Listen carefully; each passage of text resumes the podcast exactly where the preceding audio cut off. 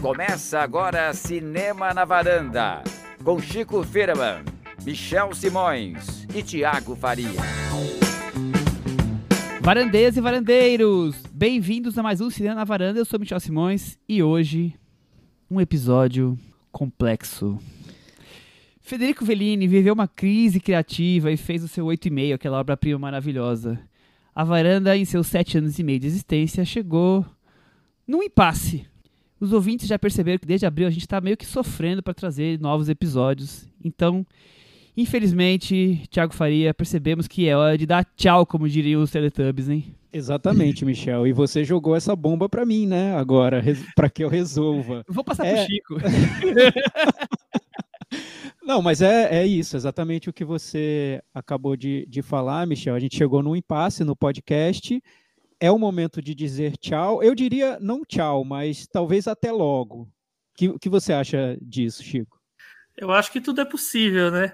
Mas é, a gente realmente chegou à conclusão de que estava muito difícil conseguir conciliar as agendas de todo mundo, tá? os momentos profissionais de todo mundo, e a gente achou que seria uma boa, uma bela maneira de encerrar os trabalhos do podcast com um episódio especial final. Até que em algum universo paralelo a gente renasça cor-de-rosa. É, é isso aí, é, é, é, um dia emocionante, porque é um projeto muito especial para todos nós, muito querido, mas a gente não tem mais conseguido realmente gravar com periodicidade. A gente, uma coisa que a gente sempre lutou muito foi combinar para os ouvintes, ó, é semanal, depois é quinzenal, e a gente não está conseguindo fazer nada direito com relação a prazo, então não adianta, né, a gente manter um projeto assim que não consegue cumprir o que nós mesmos nos impusemos como algo importante, né, Cris? Então a gente achou, o Chico teve uma ótima ideia de revisitar o cinema nesse período em que a gente cobriu ele. Né? Revisitar o Varanda Verso. Exatamente. Então, desde 2016, desde 2016, nós estamos aí acompanhando o cinema comercial via cinema ou via streaming aqui no Brasil. Então, esses sete anos e meio é, achamos que é o momento de relembrar e trazer nossos favoritos de cada um desses anos e deixar fechar um ciclo, certo, Cristiane? Correto. Estamos Fala preparados para tudo isso. É, a Cris, não, a Cris não me ajuda. Não, depois que a gente fez uma abertura citando Fellini e Teletubbies, eu acho que eu não preciso acrescentar mais nada. É, é, é uma abertura com a cara da varanda, né, Cris? Mas eu, mas eu digo que como, como aquele, aquele famoso comercial de TV avisava, ainda tem mais. Temos mais que isso, mais que um flashback da varanda, muito mais. Aguardem que mais lá para frente do episódio, quando a gente chegar em 2023, vamos falar sobre o fenômeno da Barbie do Oppenheimer. E aliás, o Michel falou sobre os problemas que afetaram o podcast, todos, tudo isso aconteceu mesmo, mas o motivo real do fim do podcast Cinema na Varanda é a bomba atômica do Christopher Nolan. Vocês vão saber um pouco mais sobre isso é, lá para o fim do episódio. Então aguardem, porque depois desse passeio pelo Varanda Verso, a gente vai chegar no Barbenheimer mais lá no final. Então, vai ter Barbenheimer sim, porque a gente é apegado e a gente vai. O último passo que nós vamos falar é de algum filme, provavelmente. Exatamente, Michel. A gente decidiu terminar o podcast, mas depois do fim tem um comentário sobre novos filmes, porque tem sim. A gente vai ficar se agarrar nisso até terminar a duração desse episódio. É isso aí, muito bem. Bom, a gente está fazendo esse episódio principalmente porque os nossos ouvintes fiéis que mandam comentários, que ficam preocupados se está tudo bem com a gente, se estão sumidos. Então a gente quis. Se a gente brigou. Exatamente. É, gente...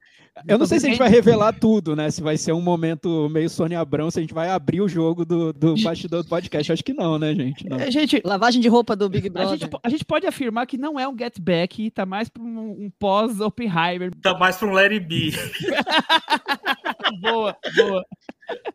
Mas não, mas, é, mas é, é, é, bom deixar claro realmente isso. Assim, a gente não brigou, a gente se ama profundamente. Vocês vão ver fotos é... nossas juntos na vida aí, pode ter certeza. muitas e muitas. E na verdade é, é, é um, encontro de agendas que tá difícil mesmo. É, ver os filmes e poder comentar, porque não, não é só exa exatamente arrumar um momento para os quatro conversarem é você tem que assistir os filmes, você tem que fazer, né? Tem, tem toda a, as né? reuniões de, de decisões, etc. e tal. E isso aí a gente não está conseguindo fazer realmente nesse momento. Então, exatamente. É, a pausa é por causa disso. E, e trazendo para um pouco, um pouco o lado mais emotivo, pessoal, Cris, olha como as coisas são curiosas. É, há oito anos, mais ou menos, é, nós estávamos reformando o apartamento, onde é a varanda atualmente, e eu tive a ideia de dividir com vocês, que eram mais próximos e que eu achava, queria fazer o completo juntos, e a gente, todo mundo topou e começou a fazer o podcast. E nesse momento, eu e a Cris estamos Mudando de varanda. fazendo uma nova reforma e estamos fechando o ciclo. Quer dizer, nós vamos mudar da varanda que nós estamos e vai acabar o podcast ao mesmo tempo. Olha que coisa, Exatamente. coisa Mudar curiosa, de varanda. Thiago. É, é simbólico, né? Porque o é? podcast chama Cinema na Varanda. A gente começou gravando na varanda do casal Crichel. E agora não teremos mais a varanda fisicamente, né? A gente passou alguns anos agora sem a varanda, tratando a varanda de jeito simbólico, né? Porque a gente passou a gravar à distância por causa da pandemia, mas agora acaba mesmo o espaço físico da varanda. Então, no fim das contas, faz sentido o podcast acabar nessa, nesse, nesse formato cinema na varanda. Talvez ele, ele volte, né? Cinema no duplex, porque a- o Crichel, o casal Crichel, ele só, ele só progride, né? Um casal que está em ascensão. Então, Não é assim, duplex, cinema- não. mas é isso, acho que é, é, acabou de várias formas essa- esse modelo do podcast, né? De uma maneira simbólica e agora de uma maneira física, o que, que para mim é. Tem até, tem até algo poético nisso, né, né Michel? Sim, totalmente, Chico, né? Sim, total. Eu acho que eu acho que o, o ciclo tá mais do que do que encerrado. E fora isso, né, gente? Foram sete anos e meio, é muito tempo. É muito, Muito tempo. Nem tempo. existia podcast quando a gente começou. Muito tempo, Chico. Eu imagina, eu, eu comecei a escrever, brincar de escrever sobre cinema na internet, fazendo o blog, né? Ah, Quando eu era ainda um, um jovem, jovem Thiago, escrevendo na internet, e os meus blogs duravam muito pouco tempo, duravam, sei lá, um ano eu, eu encerrava e achava que estava ruim, que tinha que passar para uma outra fase, e apagava tudo e começava de novo. Então, acho que foi o projeto mais longo que eu, que eu me envolvi falando sobre cinema.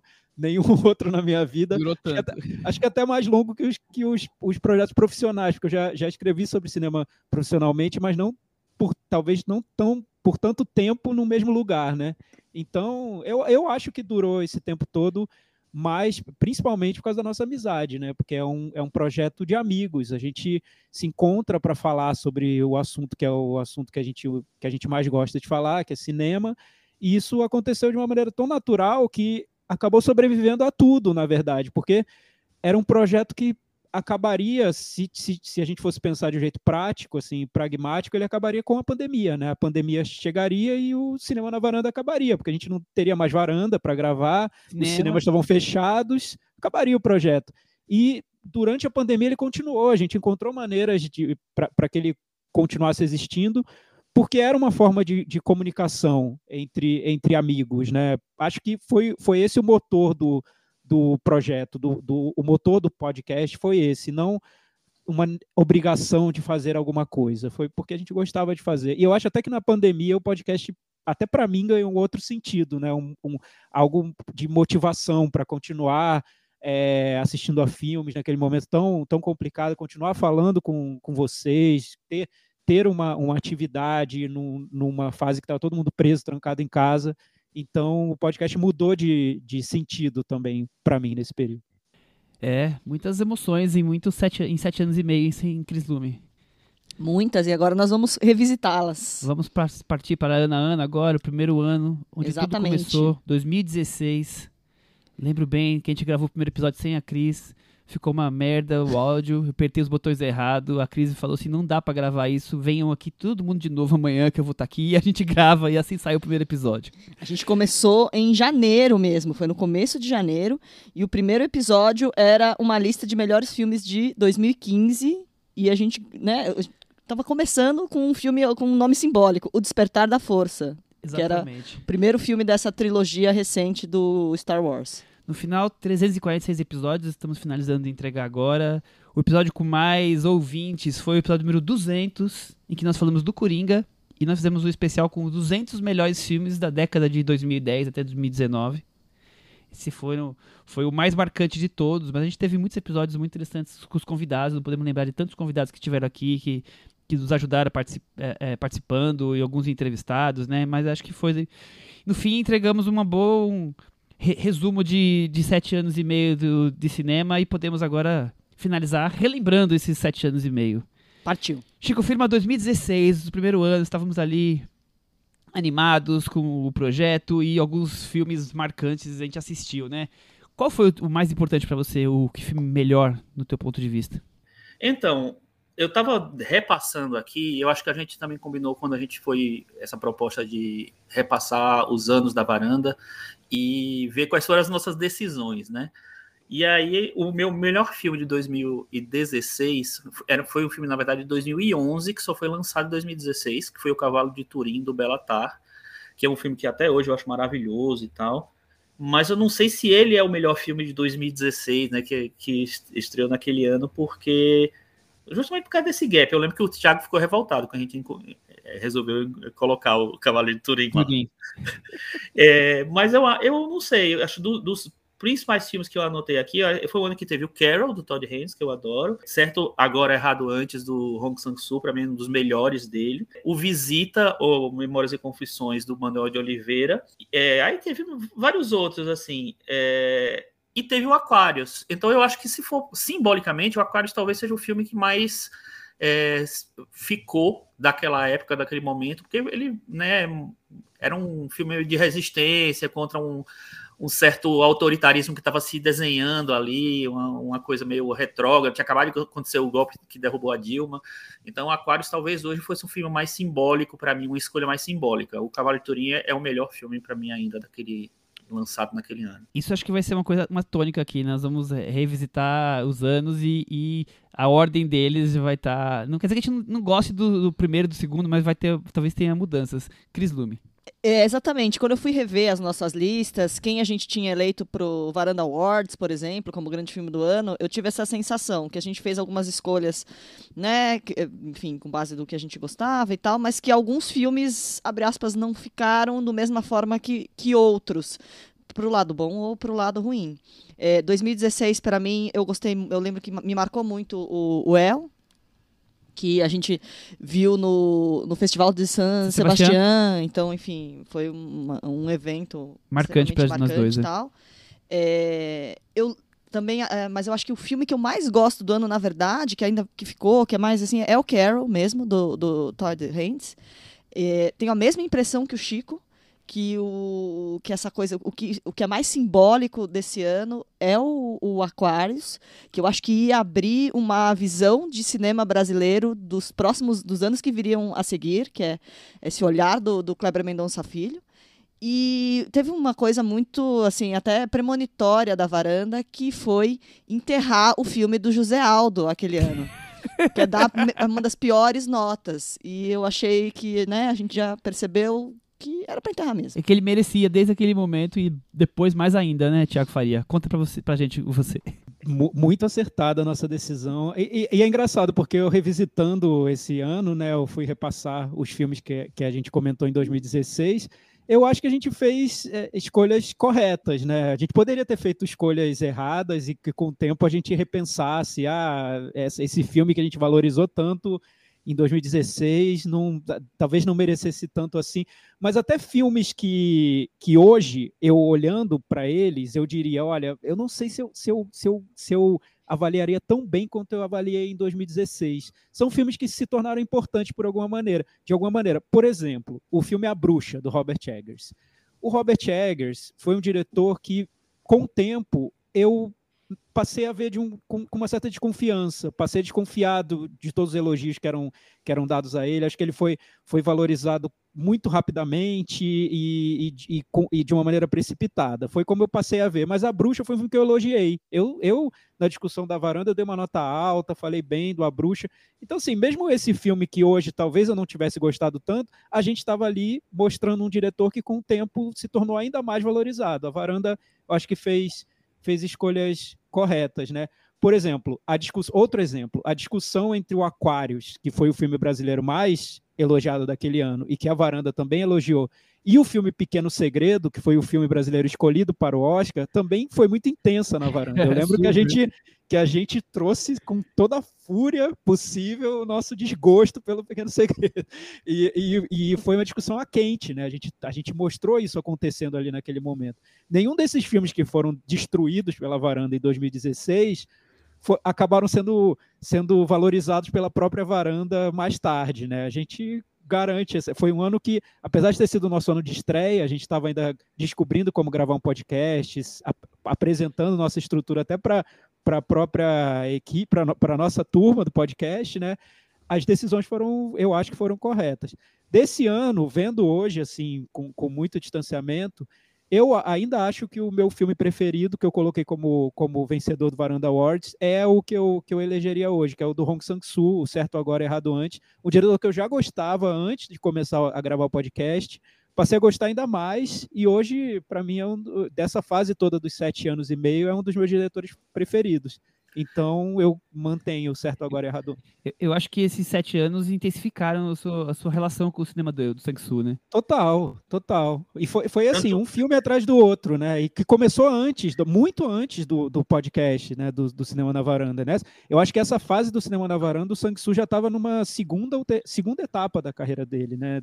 E que depois, acho que hoje ele já deve estar na terceira, mas ele estava já numa segunda etapa, ele já tinha feito muita coisa antes.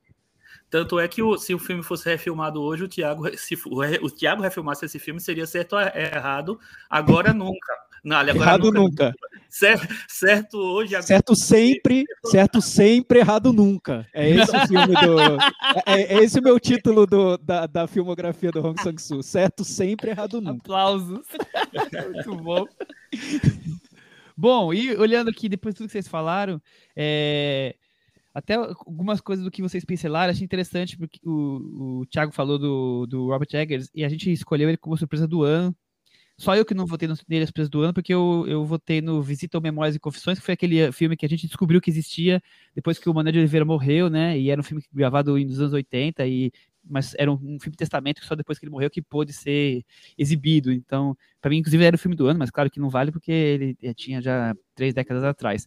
É, mas assim, eu amo o filme que eu, que eu escolhi naquele ano para ser o filme do ano, que é O Assassina, que é um cineasta que quase não filma nos últimos anos, que é o Hotel Chain, mas eu amo aquele filme. Mas com o passar do tempo, eu comecei a amar muito, ainda mais o outro que eu tinha colocado no meu top 10, que foi o filme que a gente escolheu na votação geral aqui como o filme do ano, que a Cris já comentou dele aqui, que é o El, do, do, do Paul Verhoeven. Então, é, é assim, o, com o passar do tempo as coisas vão se sedimentando, né? Os filmes vão ficando cada vez mais, mais fortes ou, ou ficando mais esquecidos e, e o Ed para mim foi é hoje o filme de 2016 que mais me marca. É, então, eu acho, eu acho que é muito natural isso acontecer, porque, enfim, as coisas vão se assentando na sua memória, né? Então, Total. isso acontece comigo o tempo inteiro, o tempo inteiro. Mas, é, geralmente, os filmes que eu, que, eu tão, que eu coloco como meus favoritos, eles não, eles não deixam de ser de estar tá lá entre os favoritos. Às vezes outros filmes ficam mais importantes para mim, mas é, no geral, vou é dar um exemplo se trair, né? Vou dar um exemplo seu, Chico. Você colocou no Ui. top 10 de 2016, eu estava aqui olhando agora, o Aquarius, mas você colocou na, um pouquinho na frente dele e colocou como filme brasileiro do ano o Boi Neon. Ah, olha só, tá vendo? Mas o, mas o, o Aquarius ganhou um significado maior para você, né? Então, é, não, e, e, e mas uma, uma, coisa que eu lembro é que todos vocês votaram melhor atriz na Isabelle Huppert e eu votei na Sônia Braga, porque para mim era muito simbólico que ela, ela voltar ali. Você tá certíssimo. Então, é, eu lembro disso, desse episódio aí.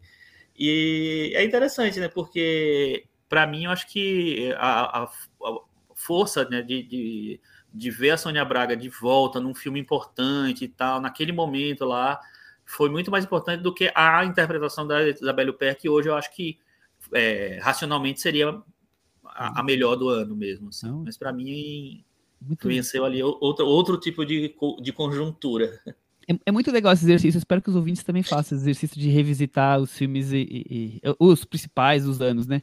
Agora eu vou inverter a ordem, vou eu começar 2017 que foi um ano de um fenômeno cinéfilo, né? Foi o ano do, Twin Peaks, o retorno, que causou na gente tremores, digamos assim. O episódio 8, então, todo mundo decora com o episódio 8 o número, porque é uma coisa é, fora do, do que das palavras podem, podem citar. Ele, tá, pode ser comentado, a gente comparando ele hoje com o Oppenheimer, né? Por ser um fatalista. É, continua sendo para mim o meu favorito, é, por mais que seja uma série, né? A gente considera ele um, um, um acontecimento mais do que um filme ou uma série, mas só para não ter nenhum filme aqui citado, o meu filme do ano seria o Bom Comportamento, que também seria o segundo naquele ano. Também tá, tá nessa. Não mudou, não mudou nada. Cris Dume, e você? Gosto muito do Bom Comportamento. Elegi Twin Peaks. Também me marcou muito na, nesse ano o Moonlight. E não necessariamente porque eu gostei, eu acho que um filme que virou, eu lembro, uma discussão acalorada entre os cinéfilos é o Mãe, do Aronofsky. que, Adoro que, esquecer. Polêmicas até hoje. Recentemente, a nossa protagonista Jennifer Lawrence falou que ela não entendeu o filme até agora, mesmo ela tendo sido a protagonista. Então, eu acho que também foi um foi marcante. É um episódio marcante da varanda. E você, Chico? É, eu estava vendo aqui, o meu filme daquele ano, o melhor filme, foi qual mesmo, Michel? não estou achando mais. Foi o. Foi uma série, Chico. Foi o Twin Peaks. Ah, não, foi o Twin Peaks. Mas aí é. vamos revelar aqui os bastidores. Eu fui coagido. eu amo, eu amo, amo, amo, amo, adoro. Acho uma obra-prima, acho incrível. Acho a melhor possibilidade de voltar para aquele universo dos anos 90 lá que ele lançou, é, é, faz, é fazer o que ele fez no Twin Peaks, é, o retorno, né? É, mas eu tenho muita dificuldade de, comparar a série com o filme, porque é, pode ser cinema, mas para mim não é um, um, filme, não é, um, não é o formato de um filme, então eu acho difícil. E. É, Chico, mas gente, aí, ficou revoltado quando eu e o Thiago falando que a gente ia votar no Twin Peaks. Aí depois de dois, três dias ele falou: tá bom, tá bom, vou aceitar também, vou votar. É, pois é. É foda Não, mesmo, vou votar. Fazia sentido realmente assim escolher aquilo como a maior obra. Eu acho que tinha que ter a, a, a, o prêmio melhor obra. Vamos terminar esse podcast, não, para poder instaurar o melhor obra. A melhor é... obra é que está acontecendo no, no, apartamento novo do casal Crichel. é, é, é esse o prêmio do momento. Não, Não essa é a maior obra obra, não a maior. o Rony vai receber. Minhas mãos estão colando de pó, gente. Não fala isso. mas, ó, mas, mas voltando, assim, eu acho que então Twin Peaks acho que merece todas as láureas possíveis. Mas é um filme que é um ano que tem muitos filmes muito especiais para mim. Assim, eu adoro Manchester à beira-mar do Kenneth Lonergan, é um dos filmes que eu mais gosto dos últimos tempos. Adoro Tony Erdmann adoro Nocturama, do Bertrand Bonello, acho que é um dos, dos filmes que eu mais gosto, talvez fosse um, um, um dos, dos filmes é, para eleger melhor filme do ano. Mas eu concordo com o Michel também, filme mesmo, o filme que mais me pegou foi O Bom Comportamento dos Irmãos Safety. Acho que foi um filme que tem uma energia completamente diferente de, dos outros, que é, me oferecia um cinema que me, me interessava muito, né? Que me interessa muito até hoje, tal, que é um cinema que onde a narrativa está lá diluída no, enfim, no fluxo. É isso. Tiago, e você? É, não dá para fugir do Twin Peaks, né? Eu, é, eu, eu concordo, Michel, com você. Acho que Twin Peaks atropelou a varanda, né? Ele chegou. Eu nem sei se a gente imaginava que, que se tornaria tão importante para a gente, porque eu lembro que o primeiro episódio do, desse Twin Peaks, dessa temporada, a gente viu na casa do Michel, antes de começar Foi. o podcast. Ele falou: a gente tem o primeiro episódio aqui, chegou, é hoje, a gente vai gravar o podcast. É bom que a gente já fala sobre ele, então vamos todo mundo sentar aqui na sala e assistir ao primeiro episódio. Então foi aquele choque a gravação sobre, sobre o primeiro episódio, né? Nossa, caramba, que que, que é isso? O que, que que tá acontecendo? Chegou eu acho que e começou a gravar. é, o que eu acho interessante é que é por isso que o, o, que separa um, um, um, grande artista, né, um grande diretor, um grande cineasta de um cineasta qualquer, de um diretor de ocasião e tal. Ele está pensando, ao mesmo tempo, muito à frente de todo mundo, muito, muito fora do, do, do, do, que é, do que são as discussões mais mundanas, né, que estão rolando no, nas redes sociais, no, no bar da esquina, enfim e também muito, de uma maneira muito coerente com a maneira como ele vê a arte, o cinema, a vida, enfim. Então, o, o Twin Peaks do, do, David Lynch ele desabou no mundo, né? Não era nada, não dava para você buscar com, comparações imediatas com outras séries que estavam sendo feitas, com outros filmes que estavam sendo feitos. Era uma coisa, era uma instalação do, do David Lynch, era uma obra dele, como disse o Chico. Então, eu acho que por isso que ele foi tão celebrado naquele ano, porque é, é, o artista mostrando o que ele é, né? O que, o, o, que, que é um artista, o que é arte, o que é, o que é fazer algo pessoal, algo próprio. E, e muita gente reagiu de uma maneira é, furiosa né, ao, Twin Peaks novo, como se, se o David Lynch estivesse enrolando ou fazendo algo que não tivesse nada a ver com a série anterior. Que ele estivesse sempre andando em círculos, fazendo episódios que iam parar no mesmo lugar, enfim. Então, pra gente foi, eu acho que foi o acontecimento do ano, sem dúvida, foi o, foi o Twin Peaks. Foi um ano que também trouxe filmes que já tinham sido vistos em mostras pela varanda e que trouxe, trouxe esses filmes para o circuito. Por exemplo, Tony Erdman só estreou naquele ano, que é um filme que eu, eu gosto muito, então só estreou lá. O Personal Shopper, do, do Olivier Assayas, que, se, que eu acho que foi um filme que cresceu muito para mim depois desse ano. É, olhando para trás, se eu fosse escolher um filme do Olivier Assayas desse período todo, possivelmente seria o, o Personal Shopper. E naquele ano eu gostei muito, mas eu não sei se eu, se eu dei tanto valor assim quanto, quanto eu deveria. Deu sim. Perfeito. Eu já estava. Eu já tava... Você colocou em quinto o Personal Shopper como filme do ano. Eu acho que eu teria colocado mais, um pouco alto. Teve o Fragmentado do Shyamalan, teve o Nocturama que o, que o Chico comentou, o Manchester à beira-mar, teve o Corra, que foi um filme que eu adorei quando eu vi, e ele só foi crescendo para mim, e, e, e, foi indicado ao Oscar, entrou em... Foi um filme que, que ele, eu, eu acho que o Corra virou virou um, um, um, fenômeno cultural, se a gente for pensar em cultura, né, em impacto na, na vida, na sociedade, maior que Twin Peaks, porque o Corra ele, ele antecipou uma série de filmes que, para o bem ou para o mal, seguiam essa linha da, do, de um cinema de, de, de, confronto com temas ligados à representatividade, enfim, racismo. Então, Corra foi um filme muito marcante que não nasceu como um filme tão marcante como ele acabou se tornando, né? Teve o Na Praia à Noite Sozinha, do, do Hong Sang-soo também, que eu, que eu adorei. Teve um episódio nosso que foi talvez o episódio mais polêmico de todos, que foi o episódio Nossa. sobre animais noturnos, que foi Nossa. um episódio que a gente gravou. Animais Noturnos é um filme que a varanda não gosta, né? Vou ficar, vou ficar contando causas da varanda, qualquer coisa vocês, vocês me interrompam, tá? Manda bala. Mas assim, o Animais Noturnos foi um filme que, que ninguém gostou na varanda. Foi um filme que a gente achou uma bobagem por uma série de motivos e segue o jogo, segue a vida. Só que por algum, algum evento sobrenatural, que, eu, que não é explicado porque o filme não marcou, hoje ninguém lembra dele, Animais Noturnos, virou um fenômeno no público que escutava o podcast. As pessoas adoraram o filme Animais Noturnos e achavam o filme profundo, misterioso, enfim, hermético, sei lá. Então a gente gravou um episódio que foi o episódio todo destruindo o filme e sem ter essa sensibilidade que depois a gente acabou aprendendo até no, no podcast a tentar distanciar um pouquinho do filme, explicar um pouco o contexto dele, a trama e, e a referência de diretores e tal, para depois entrar com a nossa, nossa opinião. A gente já, já veio com uma voadora no filme que o podcast foi assim, detonado. Só não foi cancelado porque não, ainda não cancelavam nada naquela época, né? Mas foi assim, detonado, destruído. Então eu acho que foi o, o episódio mais polêmico foi Animais Noturnos. Acho, acho, que a gente aprendeu com esse episódio do Animais Noturnos para episódios que vieram depois. E, e, a gente já vinha de dois meses antes, ou pouco menos que isso, de ter, de ter falado de A Chegada, ah, do Denis Villeneuve, né? É, foi uma foi umas, uns 5, 6 episódios ali que a gente estava sob pressão dos nossos ouvintes. É, eu, eu acho que foi um período que a varanda acabou definindo quais diretores a gente também não, não gostava muito, né? Sim, sem Eram dúvida. mais polêmicos dentro da varanda. Então, o Denis Villeneuve, um diretor que a gente nunca admirou tanto.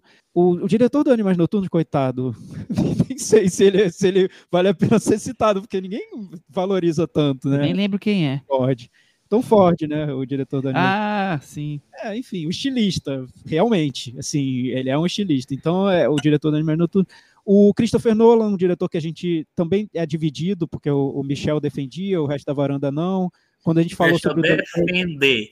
Defende, é, né? Defende. Defende. Quando a gente falou sobre Dunkirk, a varanda tentou amenizar um pouco a maneira de, de tratar o Christopher Nolan, tentou pacificar um pouco as relações com o Christopher não, Nolan. Não, não é bem assim. O Dunkirk é um filme que aí veio o Tenet, mais, aí veio o Tenet também. Não, aí não nem eu certo. defendi, nem eu defendi. Mas o Oppenheimer, hoje vamos, vamos ver como é que ficou. Aí, aí é, é, a varanda, na, em 2017, acho que a varanda já tinha definido mais ou menos os diretores que, que, que gostava, os que não gostava, os que tinham dividiam a varanda. Já foi um ano ali de, de um, um, pouco mais de definição sobre quem a gente era, para quem a gente estava falando, e também a no, da, sobre a nossa relação com o ouvinte, né, com quem estava ouvindo. Era uma época também muito diferente em relação a podcasts de cinema. Tinha pouco podcast de cinema, Sim. o Spotify ainda não dominava tanto nem o tava, mercado, né? é. não, nem estava presente. Então era mais fácil você chegar a mais, ao número maior de pessoas, era mais fácil você formar seu, seu grupo de, de ouvintes ali, as pessoas que acompanham o, seu, o, o que você faz. Hoje a coisa está muito mais pulverizada, né? Tem, tem muito mais podcast de tudo, sobre tudo. O YouTube é muito mais associado a podcast do que era. Antes ninguém ficava gravando videocast como, como grava hoje. Então era um, um momento, eu diria, mais inocente, né? Para a gente e para os podcasts como um todo. Totalmente de acordo, né? Eu gostei muito das lembranças aí de Manchester Beira-Mar, Moonlight, realmente foi um ano muito especial.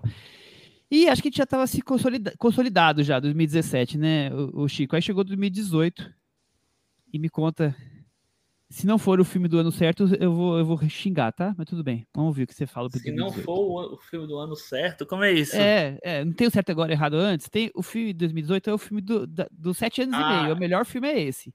Essa é, é a resposta nem... certa. E outra não, vai, não, é válida. Nem vai ser, nem vai ser. Esse filme que o Michel quer que eu fale, que é Trama Fantasma, eu acho maravilhoso, acho lindo, fantástico e tal, mas não é nem, nem o melhor filme do ano.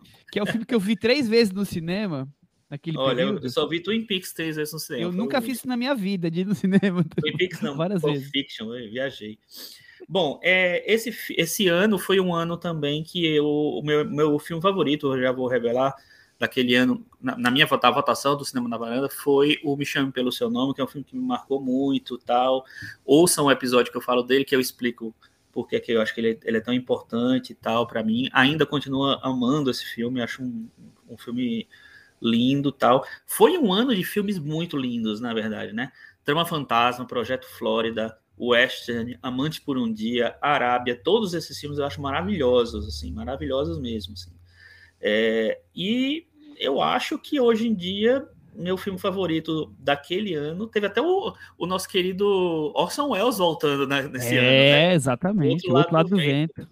É, mas aí o filme que eu acho que, acho que ficou mais para mim é, hoje, que, que, que, estreou já no finalzinho do ano, é, foi o Em Chamas, do Lee Shandong. É um filme que é, eu tinha visto um pouco antes, quando eu revi para gravar, gravar o podcast, o episódio do podcast naquele ano, não, quando eu revi, o filme se abriu para mim de uma maneira genial. Então, eu lembro que eu estava muito encantado quando eu assisti, é, quando a gente gravou o episódio sobre o Em Chamas, é, que eu tinha acabado de rever e o filme se abriu para mim de uma maneira muito, muito louca.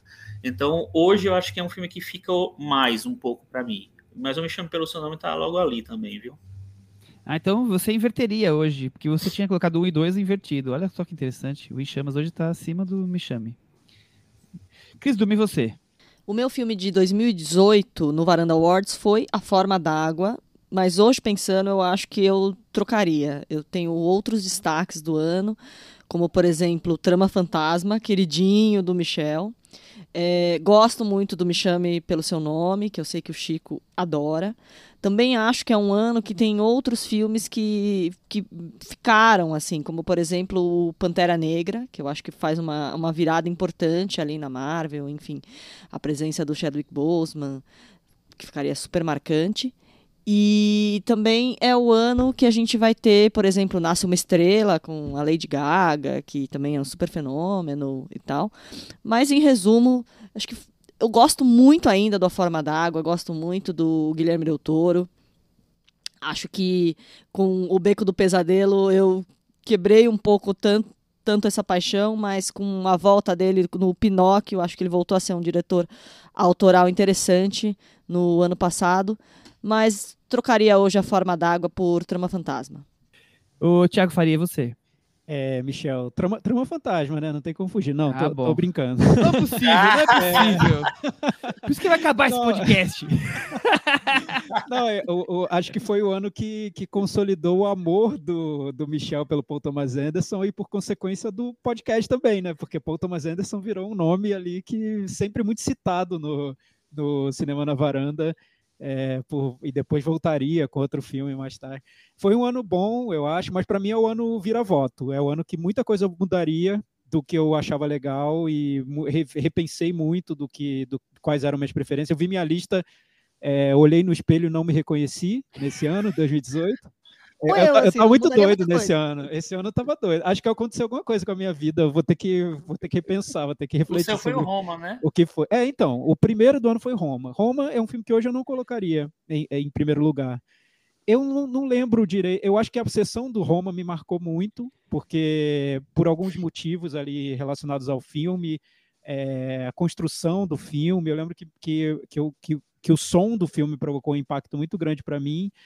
E, enfim, hoje, depois eu revi e na revisão já, já, algumas coisas já caíram, mas sabe quando você se apegou tanto à sua primeira impressão que você quer confirmar a sua primeira impressão? Você não vai deixar ninguém é, derrubar aquilo. É o viés da confirmação, né? Você não vai deixar ninguém derrubar. Você vai ver e falar, nossa, isso aqui eu acho que o filme tem uma certa mão pesada nessas cenas, isso aqui é um pouco parece que o diretor só está querendo se exibir com esse plano sequência, mas o filme é muito bom. Então eu fui segurando a mão do Roma até onde eu pude, mas hoje, com esse passar, com o tempo que passou, eu soltei a mão do Quaron, desculpa Quaron, mas não seria mais o meu filme preferido daquele ano. E tem outros filmes também que o Trama Fantasma é um exemplo. Eu gosto muito do Trama Fantasma ainda. Passando todo esse tempo, olhando para trás, eu continuo gostando, só que eu não acho que seja o, um dos melhores do Paul Thomas Anderson. Acho que ele fez coisas, coisas melhores.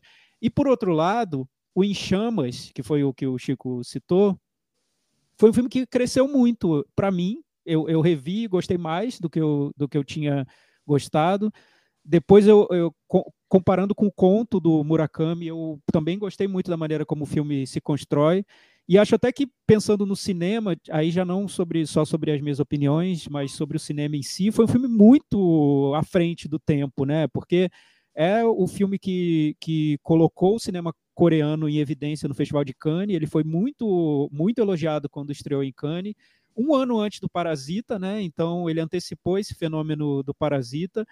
Tinha essa, essa inspiração no, no Murakami, que um tempo depois inspiraria o Drive My Car, que foi outro, outro fenômeno. Tinha o Steven Yeun no elenco, que foi um ator que despontou depois desse filme e, e foi sem limite realmente para sonhar, ele virou um fenômeno. Então, é, Jordan Peele, né? É, é, é então assim, um filme que antecipou tanta coisa, né? Que você olha hoje para ele e fala, nossa, como, como ele não pôde ter sido um fenômeno já em 2018? Ele foi muito elogiado, sim, no Festival de Cannes ele, ele foi o filme mais querido pela crítica, mas outros filmes acabaram roubando a cena dele. Roma foi um desses filmes que roubaram a cena do Em Chamas e que hoje eu não acho que tenha tanta relevância quanto o Em Chamas teve. Me chame pelo seu nome, foi um filme muito elogiado no ano, roubou todas as cenas, virou um fenômeno. Eu acho que influenciou muito o cinema também, de uma outra maneira. É, talvez no mesmo caminho que Corra tenha, tenha ido, Me Chame Pelo Seu Nome foi também, ouvindo, entendendo muito como as pessoas estavam pensando na época, assim, qual era o sentimento da época, né? Mas hoje eu acho que o Em Chamas é um filme que marcou mais. Eu colocaria Em Chamas em, em primeiro. Muito bem. É um ano, realmente, eu tô aqui olhando os filmes e foi um ano do Roma, sem dúvida. Foi o ano do Em Chamas, mas acho que também tem alguns filmes muito especiais para mim, como O Verão, como O Infiltrado na Clã. Spike Lee chacoalhou Kanye com, com esse filme, né? Então eu acho que foi um ano realmente muito especial, com tudo que vocês comentaram. Me Chame Pelo Seu Nome foi um filme muito marcante. É, eu gosto muito do Visage Village, tem uma relação afetiva, mesmo que eu consigo abstrair o, JR ali e ficar só com o meu amor pela, pela Nevardá. É, o filme perdido lá do Orson Welles que voltou outro lado do vento, mas o Trama Fantasma, para mim é o auge do Paul Thomas Anderson na maneira de filmar e, e, na maneira de transmitir sentimentos e como aquele amor é ao mesmo tempo tão ligado e tão corrosivo para eles, eu acho realmente uma obra-prima e fico muito arrepiado só de lembrar do filme. Vamos para o próximo ano, 2019. Cris Lume, agora você começa como já antecipou o Thiago, o ano do Parasita. Aí Sim. eu reafirmarei meu voto, vou como Parasita. Também é o ano do Bacurau, que eu acho que a gente já, já falou de Aquários aqui, acho que também tem uma, uma marca super forte para o cinema brasileiro, a estreia do Bacurau. E do, falando do lado mais pop, a gente vem para o último filme da, dessa trilogia Star Wars, então fecha o ciclo dessa trilogia nova, vai se abrir para um mundo de produtos, vários deles horríveis, né? Tipo Han Solo, essa série das séries que estão na, na, Disney Plus e tal, mas enfim, esse universo Star Wars se, se consolida, volta com tudo. E aí a gente tem outros dois filmes de heróis que são vêm com passos ousados, que é o Coringa e o Vingadores Ultimato, que eu acho que vai selar o fim de um, de um ciclo da, de dominação da Marvel e o que a gente tem visto hoje, que é essa vida após morte do Homem de Ferro, que ainda não está não, não tá se encontrando um caminho. Acho que, enfim, que deu, não tem a mesma prevalência, a mesma dominação que tinha até esse momento. Acho que a gente daqui a pouco já vai conversar mais sobre isso, mas a gente vem para um momento que as grandes salas, os grandes IMAX, não, o, o super-herói da Marvel já não é mais o mesmo, vamos dizer assim. Tiago Faria, então é isso? Os heróis da Marvel acabaram, assim? E como é que foi esse ano pra você? É, não, não sei. Eu acho que a Marvel tá, tá, em, tá numa crise, mas eu, eu não. Daqui a pouco o Chico vai, vai comentar um pouco sobre isso. O interessante é que na história do podcast, né, na trajetória do podcast, a gente acompanhou muito as superproduções também, né? A gente acompanhou os filmes da Marvel, a gente acompanhou tudo, todas essas, todos esses grandes lançamentos, a gente também encontrou uma maneira de, de comentar os desenhos, as animações da Pixar, a gente, a gente falou e tudo. Se fosse para escolher um filme de entretenimento que, que tem antecipado muita coisa, para mim foi o Homem-Aranha no Aranha Verso, sem, sem dúvida, porque não só antecipou essa febre do multiverso, que depois foi copiada por muitos filmes, né, e até hoje está tá por aí, como também é, mostrou que o, era, era possível retrabalhar aqueles heróis que já estavam tão desgastados de maneiras que, que dessem uma sobrevida para eles, né? E prova disso é que a continuação do Homem-Aranha no Aranha Verso é uma animação que foi um sucesso de bilheteria esse ano, muito elogiada também e tudo mais. Então, eu acho que foi um filme que foi, talvez mais influente do que a gente, a gente tivesse imaginado. Mas eu lembro que a gente elogiou muito aqui na varanda. Eu, eu gostei do filme, eu que era sempre o cri-cri de filme de super-herói, elogiei o, o Homem-Aranha no Aranha Verso. Então é foi um filme é que. né, de assistir. É, foi um filme que a gente abraçou, né? A gente acabou elogiando por aqui. 2019 eu achei um ano muito bom.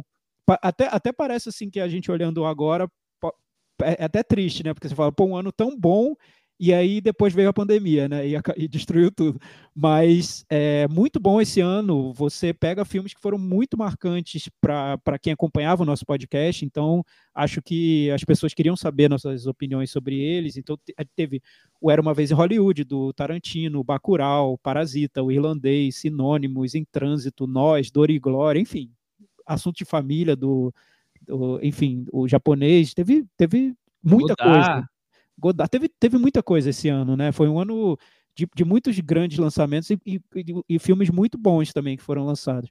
O, o filme que eu, que eu não elogiei muito, eu fiquei com o pé atrás quando eu vi, e que hoje eu, eu revejo minha opinião, eu revi o filme, e eu gosto mais dele hoje do que eu gostava naquela época, é o filme do Tarantino, Era Uma Vez em Hollywood, que eu acho que eu, eu fiquei com o pé atrás muito pela maneira como ele retratava a, a, a história real, até porque eu estava acompanhando muito, eu estava lendo muito sobre aquela história, tava, então o filme me deixou um pouco incomodado com as liberdades que ele tomava num, até certo ponto. Mas hoje eu entendo, eu tenho esse distanciamento hoje, eu acho que é um dos melhores filmes do Tarantino, e eu acho que eu deveria ter valorizado mais quando ele, quando ele foi lançado. É o filme que eu, que eu me arrependo de não ter valorizado mais mas eu, eu, o meu preferido ainda é o Parasita. Parasita eu acho que, que ele teve um, um impacto para mim muito forte, tão forte que eu, que eu prefiro não ficar revendo. Eu prefiro deixar guardada a memória que eu tenho dele e, e para ficar tudo bem. Foi um ano que a gente revisitou o Parasita várias vezes. Eu lembro que a gente recebeu a Paula Ferraz e ela contou sobre a experiência de ter visto o Parasita no Festival de Cannes. O Parasita ganhou o Festival de Cannes e depois a gente ficava voltando ao Parasita. Eu consegui ver o Parasita antes, quando eu fiz uma viagem para fora, e, eu, e, foi um impacto muito grande para mim. Depois o Parasita estreou e teve ali, junto com Bacurau, uma história de Parasita e Bacurau virando um fenômeno para o Brasil. Eu acho impossível escapar do Parasita. Por mais que depois do, do fenômeno você veja com certo distanciamento, encontre problemas, o impacto do Parasita, eu, eu para mim, foi o que resumiu esse período do, do podcast. Não, eu, podcast. eu acho que talvez seja o ano mais difícil. Também, eu não vou lembrar agora números, mas é, é, o ano que a gente teve a melhor, nossa, nossa melhor audiência. Então, assim, isso indica o quanto estava forte é, o, esse cinema mais alternativo, com, com os títulos Não, que e você tem. A gente está vindo de um período em, em que as premiações, a indústria quer buscar diversidade. Então, o Parasita meio que se tornou um, um símbolo disso, nas premiações, na, na indústria, dessa, dessa busca por um olhar diverso. Então, acho que isso deu ainda mais força pro Sim, filme. mas fo- fora o sucesso do Parasita, essa coisa mega dele chegar a passar, na- ganhar o Oscar e chegar a passar na, na tela quente, né? É, ele, o ano todo, né? Nós tivemos aí o, o assunto de família com um sucesso estrondoso, o, o, o Almodóvar, né? Com Dor e Glória, o Bacurau, que foi um, um fenômeno, né? Os sinônimos. É, gente, o que, que foi o irlandês, né? É, o gente- irlandês. é, a gente brigava para arrumar um ingresso para ir no cinema antes de estrear no- na Netflix, né? Porque a expectativa do, do que assistir foi realmente o acontecimento. E o Nós, né? O Nós, para mim, é um acontecimento. Eu gostei do Corra. Hoje, hoje talvez revisitando, eu, eu coloco o Corra numa posição melhor ainda do que eu gostei na época. Mas o Nós, para mim, é uma coisa fantástica, assim. Eu me arrepio. Eu que nem sou muito chegado nos, nos Funko, eu tenho o Funko da, da Lupita, porque é uma coisa, assim, para mim, é uma coisa muito marcante. É, então, realmente foi um ano. Eu acho que ta- talvez de todos os anos foi o ano mais forte, o ano que a gente mais briga aqui para conseguir escolher um filme. É o ano da Vida Invisível, né? Também, que, que junto com, com Bacurau ali, é, dividiu os holofotes brasileiros em Cannes e depois, ao longo do ano, foi o brasileiro escolhido pro, pro Oscar, né? Então, realmente foi um ano muito, muito marcante. Mas, hoje, eu gosto mais do que de um do que todos esses. E eu acho que durante o, o, o podcast ficou muito marcado que eu sou fã e sou mesmo do Paul Thomas Anderson, mas talvez tenha um cineasta que eu consigo ser ainda mais fã do que ele, só que ele não tem os mesmos holofotes, até porque no- os atores dos filmes dele não são tão famosos, porque não é, não é, não é nos Estados Unidos, né? é, é um cineasta europeu, mas que eu sou muito fã cada vez mais e esse filme é muito especial para mim, que é o Em Trânsito, é o Christian Petzold. sim, Eu é, fiquei maravilhado, eu quero revisitar toda hora os filmes dele, e então é, é e Em mas, você- mas Trânsito você acha, mas você acha melhor que o Paul Thomas Anderson? é, hoje não, não, não é, não é questão de porque não é uma eles não precisam disputar, Não sabe? ranking. É, não, é um não, ranking, não uma é. briga. Não, não, não me faça me sofrer por uma decisão dessa que é desnecessária, mas assim, é, eu, eu tenho um amor assim dos, pelos filmes dele assim muito marcante, assim, eu fico muito impressionado do- dos filmes dele. E com o passar do tempo eles ficam ainda mais fortes dentro de mim. E não é só um ou dois que acontecem isso. O Em Trânsito é um deles, que na época eu coloquei ele em quarto, mas hoje eu colocaria ele em, em primeiro. É, eu gosto também. Acho que foi um diretor que, nesse período do podcast, ele cresceu muito dentro de um público específico, né, de, de cinéfilos. Ele foi eh, sendo abraçado por esse público e os filmes dele foram confirmando esse, esse culto que se É. criou em torno dele, né? E, e essa época, você tem toda a razão, porque foi a época que eu fui atrás, eu fui ver todos, assim, foi exatamente mais ou menos nessa, nessa época aqui do Em Trânsito. Então, é, é, foi a época que talvez ele tenha ficado mais conhecido nesse circuitinho nosso aqui. Mas você imagina, mas você imagina o, o, o impacto do Parasita, né? Que, que provocou depois. É porque depois a gente teve a pandemia, então eu acho que o impacto poderia ter sido ainda maior, né? Mas foi tão grande, principalmente eu acho, nessa maneira de tentar tornar mais pop, né? Tornar popular esse, um discurso muito furioso sobre luta de classe, sobre questões sociais, contra o, o- co- contra as pessoas que, que, que acumulam riquezas, né? contra desigualdades. Foi, foi, foi um momento ali de explosão desse discurso pop ligado a, a questões de desigualdade social, né? diferenças sociais. Eu acho que e o Parasita foi tão imitado depois que vários filmes a gente, que a gente viu depois no podcast a gente usou o Parasita como referência. A gente falou, é, esse tenta ser parasita, esse quer ser o parasita, é um parasita em tal lugar, um parasita no barco, um parasita na ilha, um parasita na, no Brasil, um parasita nos Estados Unidos, sabe? Virou um, um, um ponto de Sim, referência sim, para uma tendência que ocorreu no, no cinema, né? E o Bacurau, tendo sido lançado junto, acabou confirmando essa tendência, né? Foi, o- foi o, o, o combo perfeito pro, pro momento, eu acho. O filme As Boas Maneiras foi um filme brasileiro que a gente também adorou aqui na varanda, a gente dedicou um espaço grande em 2018 para ele, só para deixar marcado. Bem lembrado. E também teve A Mula E Histórias de um Casamento, que foi chegou como o favorito pro Oscar, acabou não chegando a tanto. Chico, e você? Como é que foi seu ano de 2019, hein? Me conta. 2019 para mim foi, acho que foi o melhor ano de todos do nosso podcast, do cinema em geral. Pelo menos uns seis, sete filmes que eu acho tipo cinco estrelas mesmo. Filme que eu fiquei um ano que eu fiquei realmente muito dividido em que filme seria o meu favorito. Tem o Nós, do Jordan Peele, que com certeza é um dos, dos, meus favoritíssimos. Eu vi duas vezes no cinema, foi incrível. Em Trânsito, do Christian Petzold, é, é um dos filmes que entraram para minha vida, assim, um dos filmes que eu mais adoro no, dos últimos tempos. E eu acho que eu. Faz tempo que eu não faço uma lista de melhores de todos os tempos, mas eu acho que o Entrance entraria nessa lista. Amanda, do Michael Hurst, também é um filme do coração, assim, filme, filme que eu amei, amei, amei quando eu vi. É, vi na mostra, depois revi no, no, quando ele estreou e tal. Um filme que eu adoro. O Dor e Glória, para mim, o melhor Almodóvar dos últimos tempos. Era uma vez em Hollywood, o melhor Tarantino dos últimos tempos também. É, Bacurau, fenômeno que foi, né? Que, enfim. O Irlandês, que tinha sido o melhor Scorsese dos últimos tempos. Parasita, que é incrível e é o melhor filme é, também. É, é, enfim, talvez seja o filme mais importante desse ano, mas o meu filme favorito do ano, eu acho que ainda continua, se eu não me engano, acho que foi eu votei nele, né? Eu não, agora não vou nem lembro mais, mas é o Sinônimos no, na Davi Lapide, acho que é um filme que eu fiquei fascinado quando vi, vi na mostra, depois eu vi de novo na mostra duas vezes, é, e é um filme que é muito especial para mim. Mas hoje, sinceramente, eu acho que eu empataria em primeiro lugar o Sinônimos e o Em Trânsito. Você votou no Sinônimos mesmo naquele ano. É. olha aí, tá vendo o Em Trânsito, Thiago? Desconhecidinho, ó. É, ele tá, ele tá crescendo, né? Ele continua crescendo. É um diretor muito, muito coerente, né? No que ele faz. E, e acho que cinéfilo gosta disso. Ver o, ver o diretor que mantém o, as obsessões dele, né? As maneiras de, fa de fazer, de filmar. E ele tá mantendo ainda até agora. Cris Lume, 2020. Chegamos em 2020. Começa você agora. 2020, ano da pandemia. Acho que tem um pouco dessa sensação que o Thiago falou de vindo um ano tão produtivo para o cinema, de um ano tão fascinante para o cinema, e aí 2020 com a pandemia, você num, a sala de cinema fechada. Eu lembro que tinha uma história que estavam todo mundo aguardando a estreia do 007, o 007 foi lá para frente, enfim, não, desandou. desandou tudo. E então eu acho que é um ano que é um pouco marcado por isso, de algumas frustrações. É, por exemplo, é muito simbólico que seja o ano de Enola Holmes, por exemplo.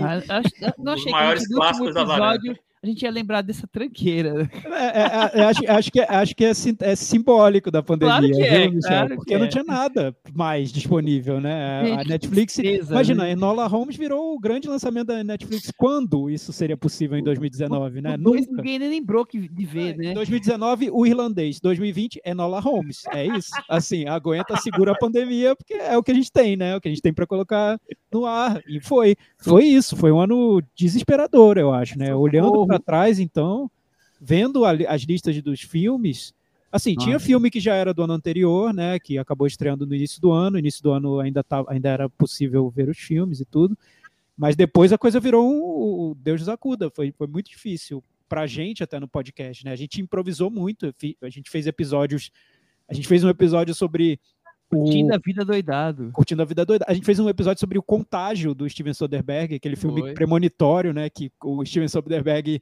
que era, na verdade, a mãe de Ná, conseguiu prever a pandemia toda. A gente, a gente falou sobre Ideia, né? contágio. Ideia que a gente teve, né? Bem no comecinho, depois Não, mas muita gente, muito triste. Sim, super. Muita ideia, né? Nós somos mais vistos do, do, do coisa. Foi. A, a, maneira de encarar a pandemia foi mudando, né? É, do, do, início a gente tratava como algo que seria passageiro, não só a gente no podcast, o Brasil, o mundo, todo mundo tratava como algo que seria passageiro, e depois com a gravidade daquilo, com a tragédia que foi se formando, a gente teve até que mudar a maneira de falar sobre o assunto, né? Não dava mais para falar de algumas maneiras. Hoje a gente já consegue, já passou, né? O pior, mas era muito, foi mudando a maneira de, de comunicar isso, né? A pandemia. A gente foi, foi, foi tratando de, de forma diferente. Enfim, foi um ano. Para piorar, foi o ano que estreou o Jojo Rabbit, né? Eu acho que foi o denúncio da tragédia, foi a estreia do Jojo Rabbit, que é tipo, para mim, se eu for olhar tudo que passou no podcast, foi o, o filme mais desagradável que eu vi foi o Jojo Rabbit, sem, sem dúvida. Acho horrível o filme. E ali, aí veio a pandemia, né? Porque só podia. Depois do Jojo Rabbit, co- como seguir o Jojo Rabbit, né? Uma pandemia mundial. Assim, não tem redundância minha. Uma pandemia que, que chega e, e atinge o mundo inteiro.